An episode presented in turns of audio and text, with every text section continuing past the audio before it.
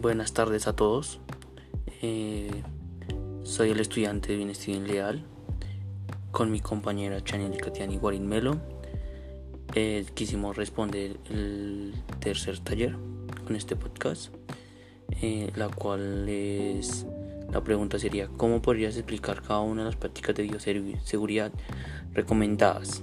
La primera sería el uso de tapabocas. Esta funciona como protección a que el virus no penetre nuestro, nuestro cuerpo y funciona de manera de que si el virus intenta entrar no podrá y lo cual no se, se evitará el contagio de, de una persona a la otra.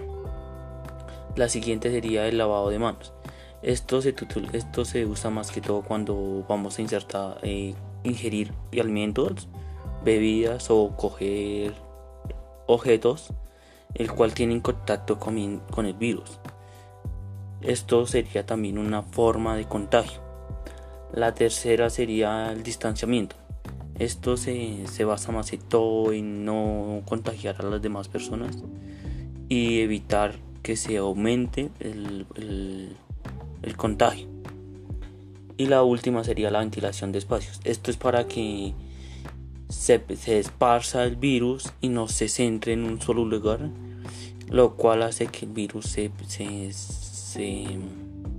se, multiplique y de manera de que se expanda y se, se, se y hace que pues se haya más virus, más, más probabilidad de uno contagiarse, aunque digamos tengamos las otras anteriores eh, sería el, uno de los problemas más fuertes. Gracias y feliz día.